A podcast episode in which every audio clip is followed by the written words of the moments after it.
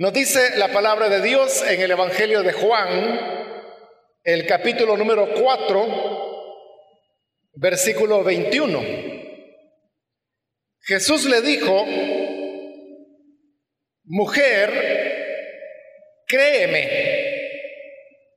que la hora viene cuando ni en este monte, ni en Jerusalén, adoraréis al Padre. El pasaje que acabamos de leer es parte del diálogo que el Señor Jesús sostuvo con la mujer samaritana, precisamente en esta región de Samaria, cerca de la ciudad que se llamaba Sicar, y donde el Señor se había detenido porque él estaba sediento. La mujer llegó para sacar agua del pozo y entonces Jesús aprovechó para pedirle agua y eso dio origen a, la plática que encontramos en este capítulo 4. Conversación en la cual poco a poco el Señor Jesús fue llevando a la mujer samaritana primero al reconocimiento de su necesidad personal. Y en medio de la conversación, Vez tras vez la mujer siempre sacaba argumentos de tipo religioso, ya que entre judíos y samaritanos, como dice el Evangelio de Juan, no se llevaban bien. Y Jesús era un judío y la mujer era una samaritana. Y eso fue lo primero que la sorprendió a ella. Y por eso le preguntó, ¿cómo es esto que tú siendo un judío me hablas a mí que soy una mujer samaritana. Y así fue que comenzó el diálogo entre ellos.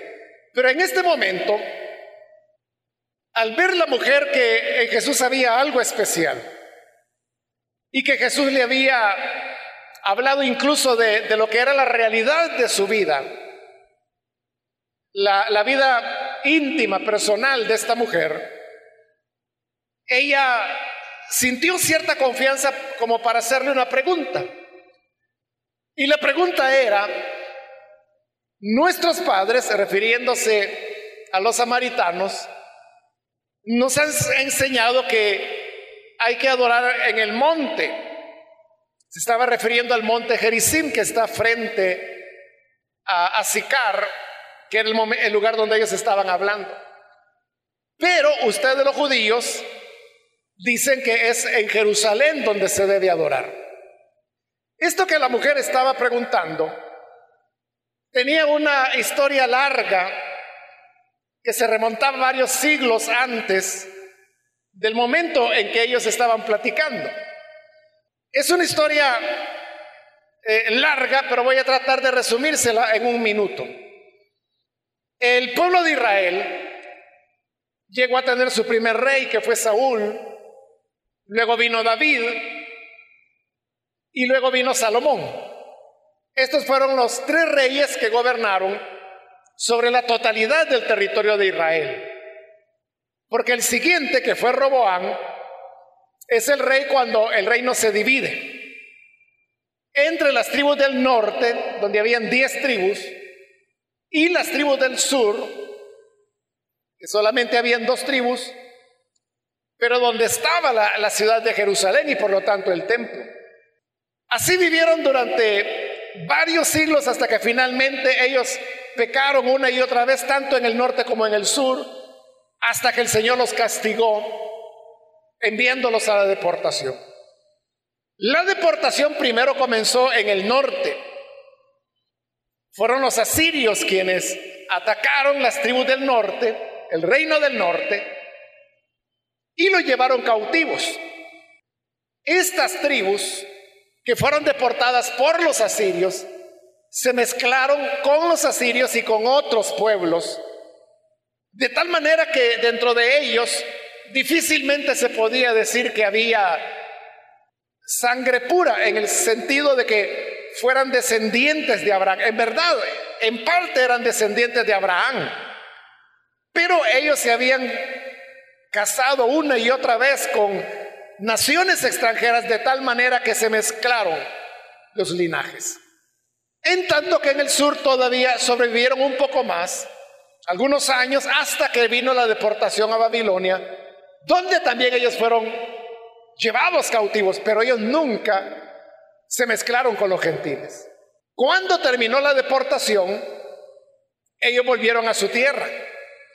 Pero entonces, las tribus que habían sido el reino del sur, donde estaba la tribu de Judá, y por eso es que recibían el nombre de judíos, y otros empezaron a rechazar a los samaritanos, porque los consideraban peor que gentiles, porque se habían mezclado con ellos y no les permitían ir a adorar a Jerusalén en el templo que muy pronto habría de comenzar a construirse.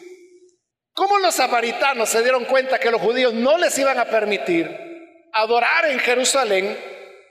Entonces ellos decidieron construir su propio templo y lo construyeron en el monte Jericín. El monte Jericín a su vez tenía una historia que se remontaba hasta Moisés, porque cuando Israel iba a entrar a la tierra prometida, Moisés les dijo que seis tribus de Israel iban a subir al monte Jericín y las otras seis al monte Ebal. Los que estaban en el monte Jericín habrían de pronunciar bendición, bendiciones sobre Israel si ellos hacían lo bueno. Pero los que estaban en el monte Ebal iban a pronunciar maldiciones si ellos hacían lo malo. Desde esa época el monte Jericín quedó identificado como el monte de la bendición. Y por esa razón es que los samaritanos decidieron construir ahí su templo. Y comenzaron a adorar en el monte, en tanto que los judíos ya habían construido el segundo templo, pero allá en Jerusalén donde no les permitían adorar a ellos.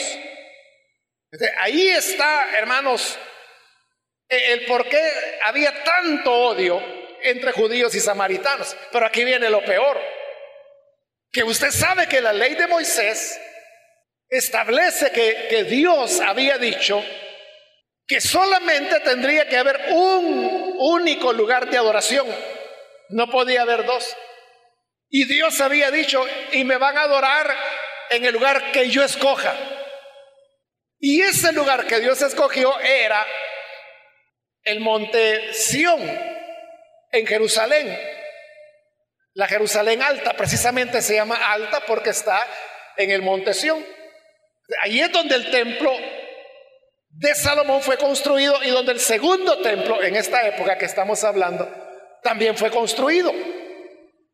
Entonces, los judíos quisieron cumplir esa palabra que Dios había dicho que solo debería haber un lugar de adoración, pero los samaritanos tenían otro en el monte Jericín.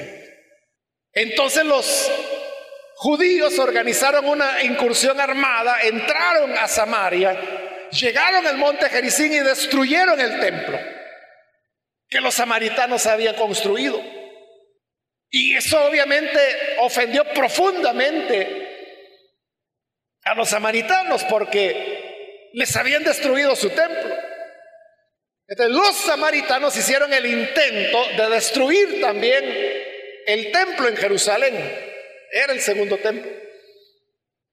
Pero los judíos ya sabían que ellos al destruir el templo de los samaritanos ya sabían que los samaritanos iban a reaccionar violentamente.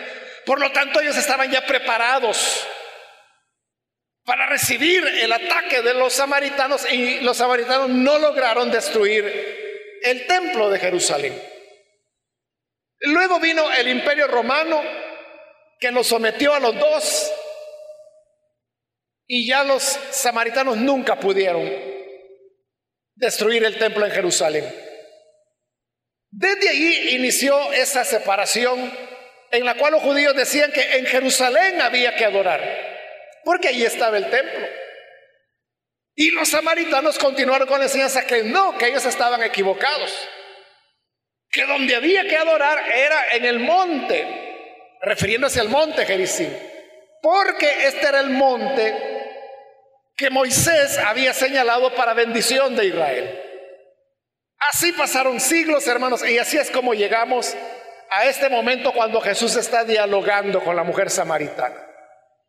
Y por eso es que la mujer le pregunta, mira, nuestros padres nos dicen que es aquí en el monte donde hay que adorar, pero ustedes dicen que es en Jerusalén. ¿Cuál de los dos lugares es el correcto? Entonces viene Jesús y le responde. Pero la respuesta de Jesús no la esperaba la mujer samaritana. La mujer esperaba que Jesús le dijera, pues mira, pueden adorar en el monte. Sus padres tienen razón, adoren en el monte. O pudo haber dicho lo contrario, no, es en Jerusalén donde hay que adorar. Pero lo que Jesús respondió es lo que acabamos de leer ahí, en el versículo 21. Le dijo, mujer, créeme, que la hora viene cuando ni en este monte ni en Jerusalén adoraréis al Padre. Por eso le digo, la, respuesta sorprendió a la mujer, porque Jesús no le dijo que en el monte o en Jerusalén, le dijo, mira, ni el monte ni Jerusalén. Los que van a adorar al Padre hemos llegado ya a una hora donde no es en el monte y tampoco es en Jerusalén, y después de esta respuesta, el Señor seguirá hablando a la mujer. Y le va a hablar de algo nuevo,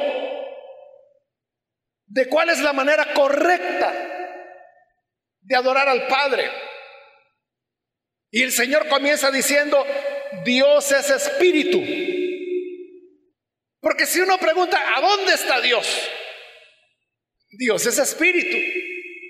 Y por lo tanto Él está en todo lugar porque es infinito, es omnipresente. Por lo tanto, dijo el Señor, si Dios es espíritu, los que lo adoran le deben adorar en espíritu.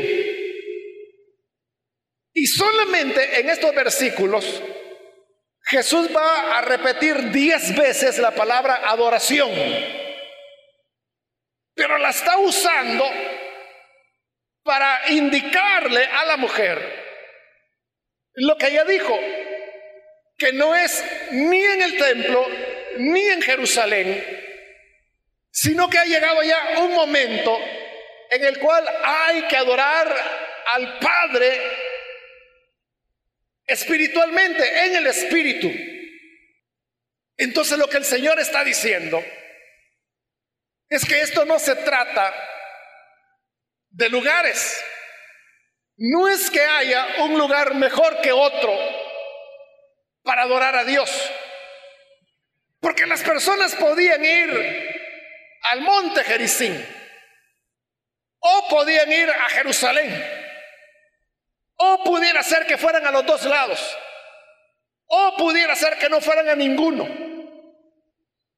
Pero lo que realmente importaba es que la adoración que presentaran al Padre fuera honesta, fuera sincera.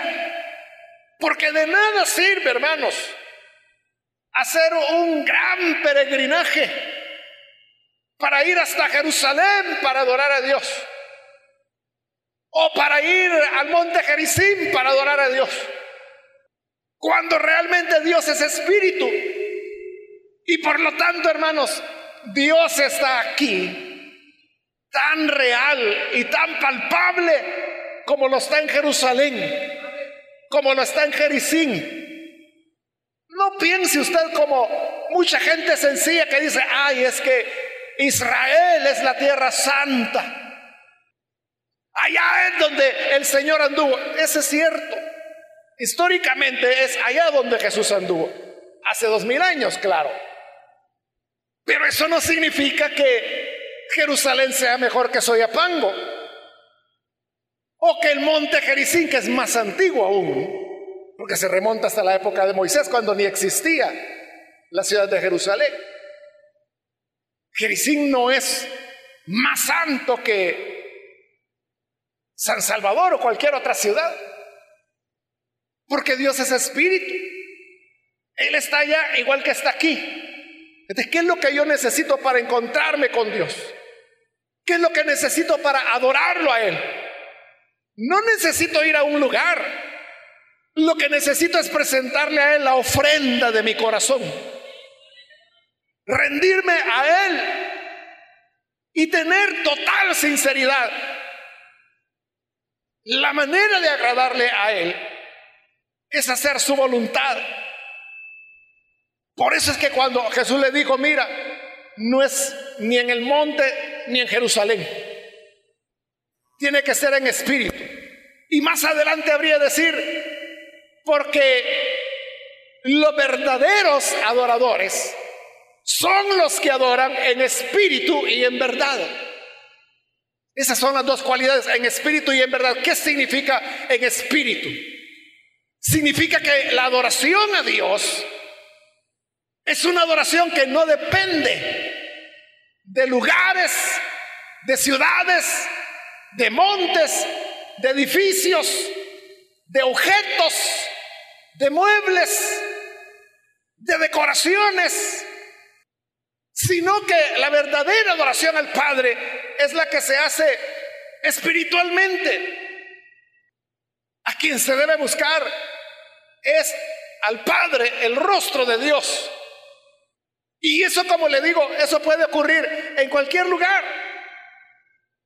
Lastimosamente, hermanos, esta debería ser una verdad que nosotros entendiéramos muy bien. Pero lastimosamente no es así. Todavía nosotros tenemos como ciertos pensamientos que nos hablan de, de lugares sagrados o consagrados Está dentro de nuestra mentalidad todavía eso. Muchas veces el evangélico le señala al católico que le dice, es que el católico va a las iglesias porque adoran o veneran las imágenes. Pero nosotros los evangélicos no, no, no reverenciamos imágenes. A quien reverenciamos es a Dios. Porque Dios está en todo lugar. Bueno, hasta ahí vamos bien. Pero hay un momento en que, igual que el católico, el evangélico comienza a hablar de lugares sagrados. Y por ejemplo, ve los locales, los edificios como este en el cual estamos, como lugares donde Dios está. ¿Sabe una pregunta que bien frecuentemente, al menos a mí me hacen, es de hermanos o hermanas, que me dice, hermano, fíjese que yo le fallé al Señor. Y quiero reconciliarme con Él. Y la pregunta la hacen de varias maneras, pero a veces dicen, ¿debo ir a la iglesia para reconciliarme? O a veces dicen, ¿cómo puedo hacer para que un pastor ore por mí y yo reconciliarme? Pero en estas preguntas que las personas hacen, note el concepto que está. ¿Por qué están pensando en venir aquí al edificio a reconciliarse? ¿Por qué preguntan cuándo va a ser el siguiente culto para venir a reconciliarse? Porque creen que este es el lugar adecuado para reconciliarse y no sus casas. Porque aunque no lo digan, en el fondo lo que están pensando es que Dios está más aquí que en sus casas. Entonces Dios es espíritu o no es espíritu, como lo dijo el Señor. Entonces, Ahí tiene usted una muestra. O, por ejemplo, hermanos, para estos días en que, por, razones de salud que usted conoce muy bien, usted sabe que eh, prácticamente por seis meses los edificios de la iglesia permanecieron cerrados. Entonces mucha gente decía, este es el anticristo, porque han cerrado las iglesias. Ya no quieren que adoremos a Dios. Pero piense usted que hay detrás de ese razonamiento. Ya no quieren que adoremos a Dios. ¿Qué es lo que está pensando esta gente? Que solo se le puede adorar en el edificio. Y que si el edificio está cerrado, entonces yo ya no puedo adorar a Dios. Por eso le digo, aunque el evangélico se jacta de decir que es diferente al católico, porque el católico lo que tiene es una imagen, nosotros lo que tenemos es un Dios vivo, pero en el fondo piensan igual. Porque el católico ve la iglesia como algo sagrado y el evangélico por ahí va. De cuando esta gente dice, es que ese es el anticristo, y otros son más ridículos, ¿verdad? Que dicen cosas como, es que la mascarilla, ese es el sello de la bestia. Imagínense qué absurdo. Es porque creen que a Dios solo se le encuentra aquí. Y es cierto, hermano, yo, no vine a este edificio por seis meses. ¿Y iba a venir a hacer si esto estaba cerrado? Y tampoco usted pudo venir. Pero yo le pregunto, ¿eso le impidió a usted tener relación con Dios? ¿Le impidió adorarlo a Él? ¿No podía orar porque no venía al edificio? Entonces, lo que la gente dice, cerraron las iglesias, eso no es cierto. La iglesia nunca se cerró. Lo que se cerró fueron los edificios. Y el edificio no es la iglesia. La iglesia es el cuerpo de Cristo, cada uno de nosotros. Y por eso yo le decía a los hermanos, la iglesia no está cerrada. Hoy es cuando la iglesia está más activa que nunca. ¿Por qué razón? Era cuando había más predicaciones. Era cuando había más oraciones. Hasta en la radio había más oraciones. Era cuando más se podía orar, cuando más uno podía leer la palabra. Porque no se podía salir a ningún lado, ¿verdad? la comunión con Dios es cuando más encendidos tuvo. ¿Sabe lo único? Que, que sí fue sacrificado. Y es lo que nos hacía falta, por lo menos a mí me hacía falta. Verle a usted. Estar aquí. Todavía no deben, porque yo quisiera abrazarlo, saludarlo. Pero como yo lo amo, ¿verdad? No, no voy a hacer que yo ande mal y le pase algo. Entonces mejor, mientras no se pueda, pues así de lejitos. Pero por lo menos ya estamos aquí. Por lo menos ya, ya nos vemos. No le puedo decir que veo su sonrisa porque la tenemos cubierta, ¿verdad? Pero por lo menos por los ojos más o menos adivinamos, ¿verdad? Que está sonriendo. Me ha pasado con varios hermanos que no los he conocido o hermanas. Como andan con la mascarilla y, me hablan y yo no los conozco hasta que ya me están hablando, caigo en la cuenta de quién es. Bueno, pero ese es otro tema. Entonces, lo que Jesús le decía a la samaritana es que no es ni en el monte ni en Jerusalén, no es en el edificio, no es el local. Hermano, es que el local podría desaparecer, nos los podrían quitar, no por seis meses, para toda la vida. Pero la iglesia seguiría siendo iglesia. Y eso no detendría nuestra adoración al Padre. Siempre le amaríamos, siempre. Le buscaríamos con sinceridad. Ese es el otro aspecto, porque cuando el Señor dijo, es una adoración en espíritu, eso es lo que el Padre anda buscando. Oiga, Tales adoradores el Padre busca. ¿Qué tipo de adoradores anda buscando Dios? Que le adoren, número uno, en espíritu. Es decir, que no estén basados en cosas como, bueno, a veces a la Biblia misma, hermanos, la, hacemos como un objeto santo, ¿verdad? O que tiene poder, que comió, comió mucho y le duele el estómago. Allá viene alguien dice, mire, póngase la Biblia en el estómago y a ver qué le va a aliviar. ¿Cómo que si esto fuera lo que da sanidad? Pero lo que sana es cuando en espíritu confiamos en el Señor.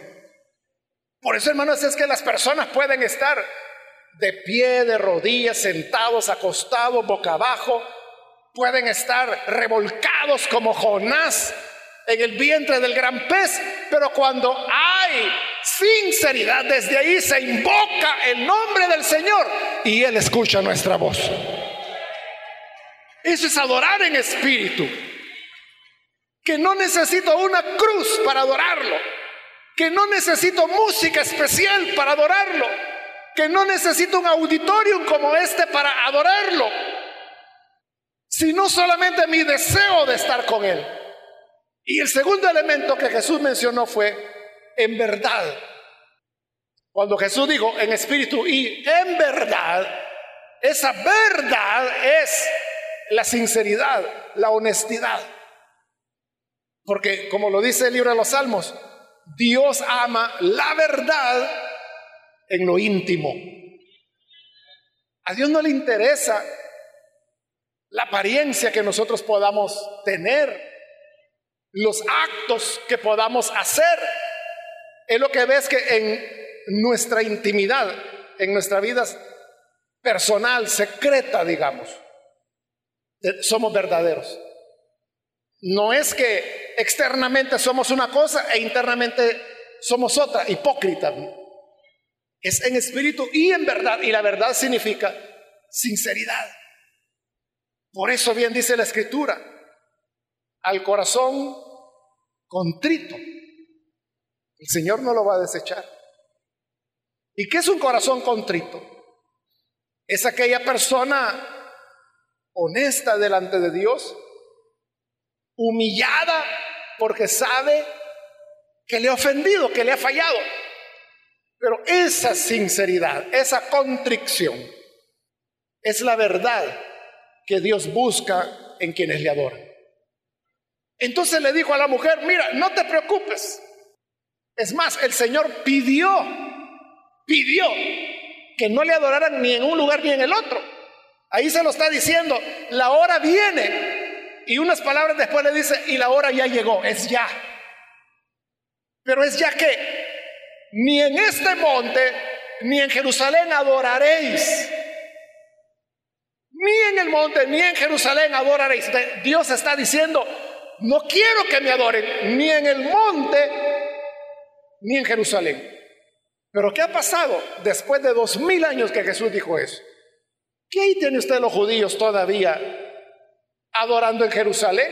No en el templo porque fue destruido en el año 70, pero sí en el muro que se llama de los lamentos, que es lo único que quedó del templo después de ser destruido.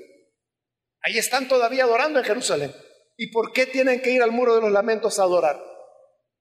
¿Por qué no lo hacen en Nueva York o en Bélgica, donde sea que vivan? Porque ellos creen que ese es el lugar santo. Y los samaritanos, los, samaritanos existen todavía, hermano, y no solo existen, siguen teniendo sacerdotes, y oiga esto, siguen adorando en el monte Jericín todavía. Cuando hace dos mil años Jesús dijo, ni en el monte, ni en Jerusalén, por eso es que están tan perdidos. Pero quiera Dios que nosotros hayamos llegado a entender la verdad, que no es un lugar que no hay que ir a, al Molonga, que no hay que ir, hermano, a Jerusalén, que no hay que ir no sé dónde, qué peregrinaje se le puede ocurrir a usted, sino que donde quiera que yo estoy, si no dependo de las cosas, de los muebles, ni de los lugares, sino de la sinceridad que hay en mi corazón, ahí estoy adorando en espíritu y en verdad, y tales adoradores el Padre quiere. Él prefiere estar aquí escuchándole a usted que le adoren en espíritu y en verdad, que estar ahí en el muro de los lamentos donde solo llegan a repetir, a rezar como que si son cotorras, o en el monte Jericín, donde todavía llegan los samaritanos a repetir también de memoria sus oraciones. Que Dios nos ayude entonces, hermanos, para que podamos ser adoradores en espíritu y en verdad.